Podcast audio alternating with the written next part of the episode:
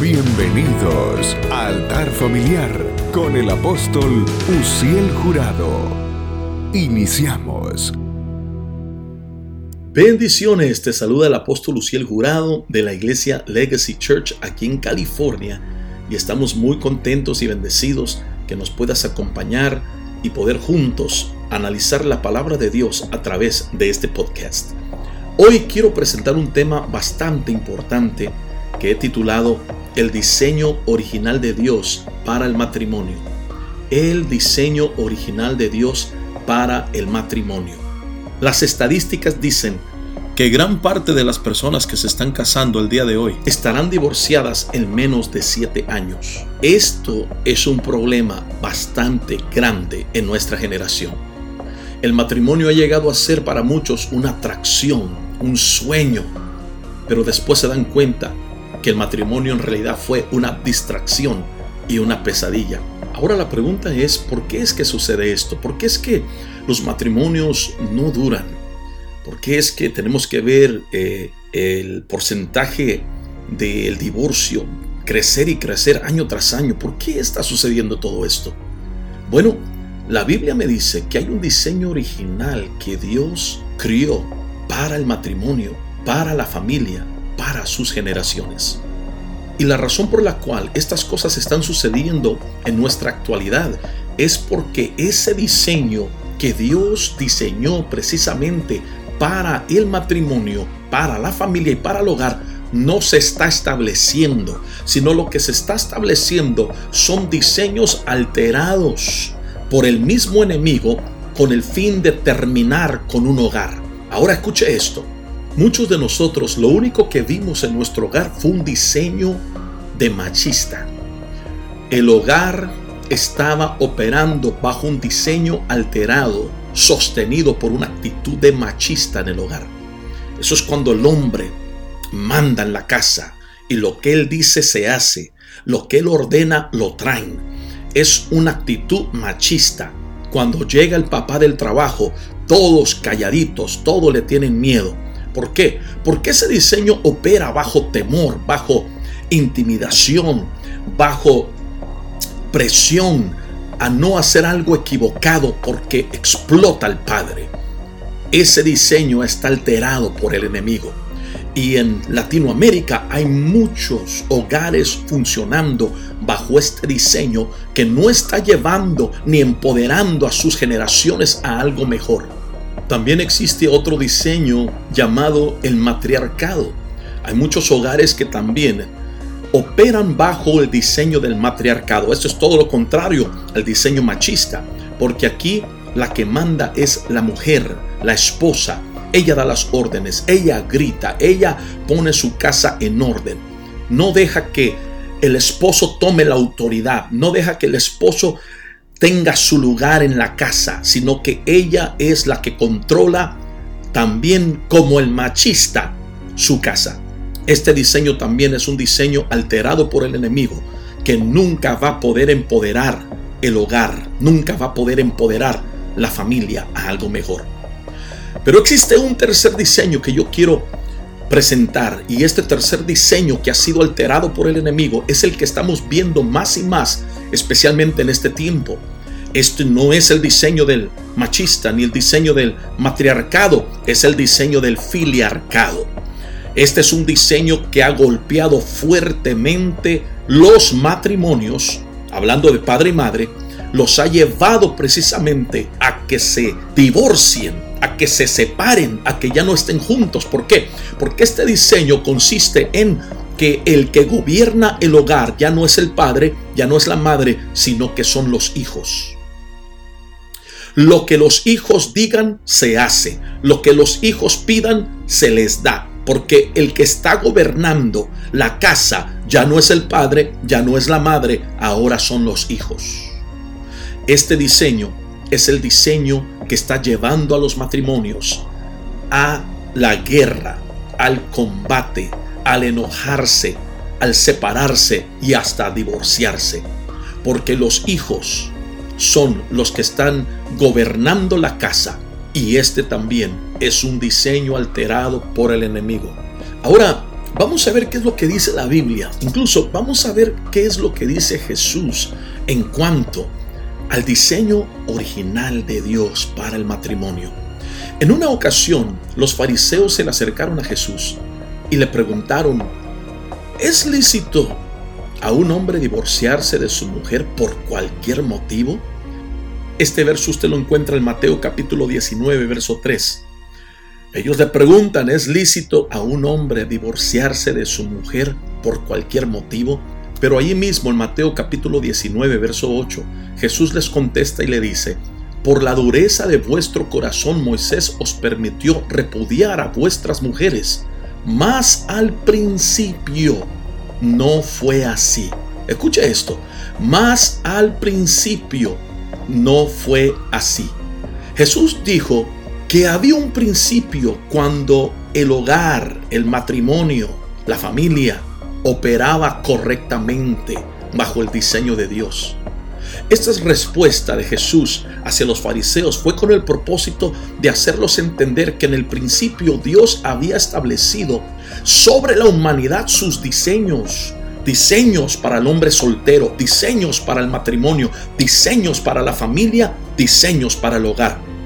Pero que a través de los años, lo que está diciendo Jesús es que esos diseños fueron alterados por el hombre, causando grandes problemas, tanto en el matrimonio como en la familia, como en el hogar. Entonces Jesús dijo, mas al principio no fue así. Entonces, si queremos darnos cuenta cómo debe de operar un hogar, un matrimonio, una familia, debemos de ir al principio. Veamos por unos minutos cómo en el principio Dios crió todas las cosas en un orden y cómo diseñó todo para que operara de una manera bendecida, próspera y para que alcanzara esa bendición a nuestras generaciones. Vayamos al principio y veamos lo que Jesús estaba tratando de explicarle a los fariseos. En Génesis capítulo 2, verso 8, la Biblia dice, y había Jehová Dios plantado un huerto en Edén al oriente, y puso allí al hombre que había formado.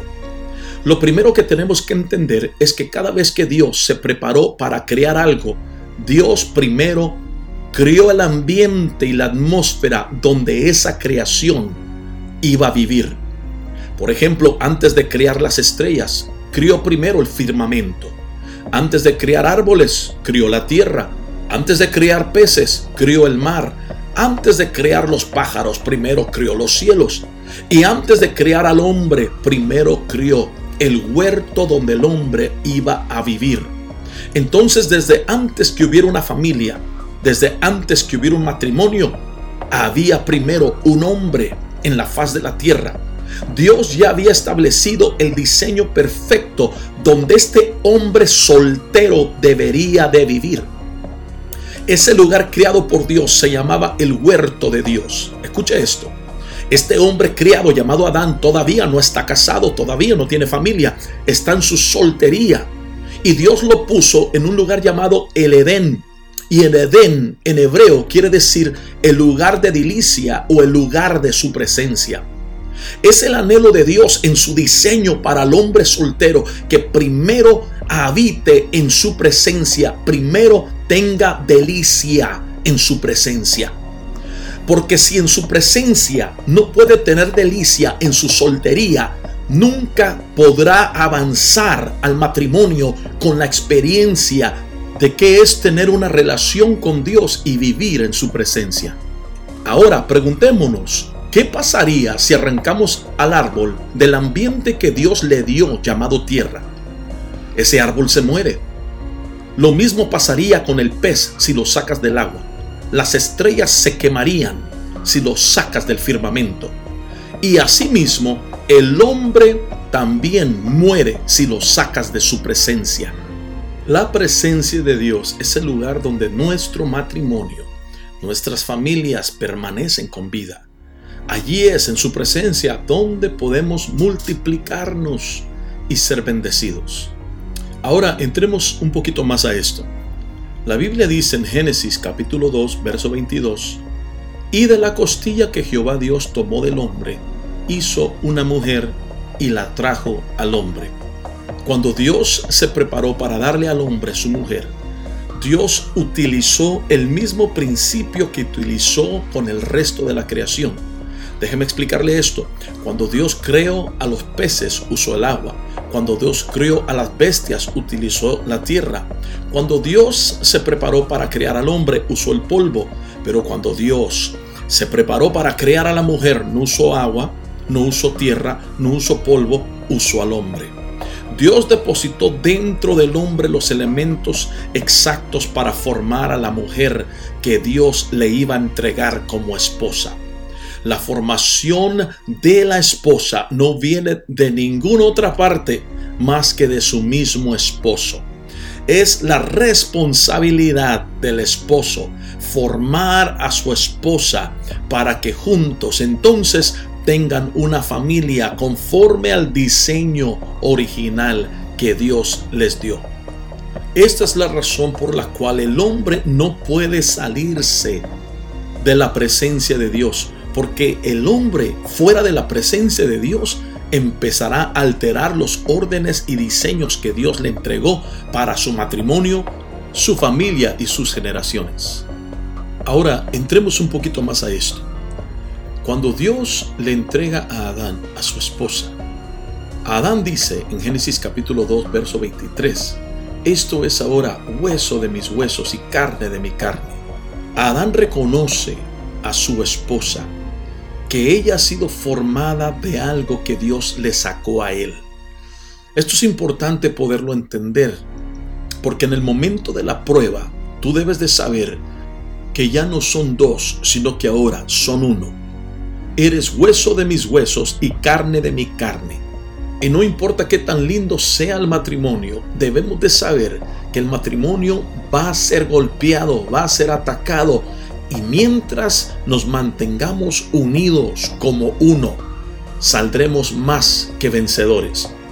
Por eso en los momentos de las luchas, las pruebas y las dificultades, yo debo de saber que en ese momento preciso que estoy siendo atacado, yo no puedo expirar a mi cónyuge, debo de inspirar a mi cónyuge. Yo no debo de sacarle el aire a mi cónyuge, debo de darle aliento. Yo, por ejemplo, no puedo llevar a mi esposa en un momento difícil a vivir cerca del infierno, tengo que llevarla a vivir más cerca del cielo. Yo no sé si alguien me está entendiendo. Lo que quiero compartirles es de que van a haber momentos en la vida donde tu pareja necesita ser apoyada, no demandada. Por eso somos carne de mi carne, huesos de mis huesos, dijo Adán porque debemos de permanecer unidos aún en los momentos más difíciles de la vida. Te vas a encontrar en etapas de tu vida donde tu pareja se encuentra peleando y te va a tocar a ti ser el manager en la esquina del ring que le dice, vamos, tú puedes, no te quedes abajo, levántate, vamos, vas ganando, ya casi la hacemos, ya estamos cerca de la meta. Momentos donde necesitamos apoyarnos uno al otro. Pero ¿qué pasaría si sucediera lo contrario? Si de repente tu pareja se encuentra pasando por momentos difíciles, luchando con pensamientos de derrota, de, de, sentimientos de depresión, de angustia, de necesidad. Y en vez de decirle, vamos, tú puedes, y en vez de encontrar apoyo, encuentra palabras que le dicen, cómo eres un perdedor. Mira, te miras ridículo. Mira qué vergüenza estamos pasando. Para esto me casé contigo. Ya estoy cansada de vivir así. Quiero mejor salir corriendo. No, ese es el orden que el enemigo quiere alterar en tu casa. Adán dijo, tú eres hueso de mis huesos, carne de mi carne. En otras palabras, lo que tú sientas lo voy a sentir. Lo que tú sientas lo voy a sentir y lo que yo sienta lo vas a sentir tú. Hasta que juntos veamos la victoria que el Señor nos va a dar. Alguien tiene que decir gloria a Dios. Alguien que me está escuchando tiene que decir amén a eso. Quizás alguien se esté preguntando también, apóstol, pero ¿cómo puedo llegar a vivir así? Unidos, en unidad, en armonía, juntos. Ya no ser dos, ahora ser uno. Déjeme explicarlo de esta manera. En la corte se hacen contratos. Cuando usted fue con su esposa o con su esposo a la corte para casarse, se hizo un contrato. Pero cuando usted llegó con su esposa o con su esposo al altar de Dios, no se hizo un contrato, se hizo un pacto. En el altar se hacen pactos. Un altar no es para hacer contratos, un altar es para hacer pactos. Y otra cosa más, y aquí está el secreto, en el altar lo que llega vivo tiene que morir. Ahí está. En el altar lo que llega vivo tiene que morir delante de Dios. Y viendo esto, de esta perspectiva, tú debes de saber que en el altar tiene que morir el soltero. En el altar tiene que morir el mujeriego. En el altar tiene que morir el vago. En el altar tiene que morir lo que llegó vivo. Para que entonces ya no sean dos, sino que ahora sean uno. Antiguamente en el altar se derramaba sangre y conforme a la palabra de Dios, la sangre siempre ha sido una señal de pacto. Por eso cuando una jovencita virgen se casa, en el momento de la intimidad, con su esposo que Dios le dio, el hecho es manchado de sangre. Ese momento es un momento muy especial donde aparece la señal del pacto que Dios estableció entre ella y su esposo.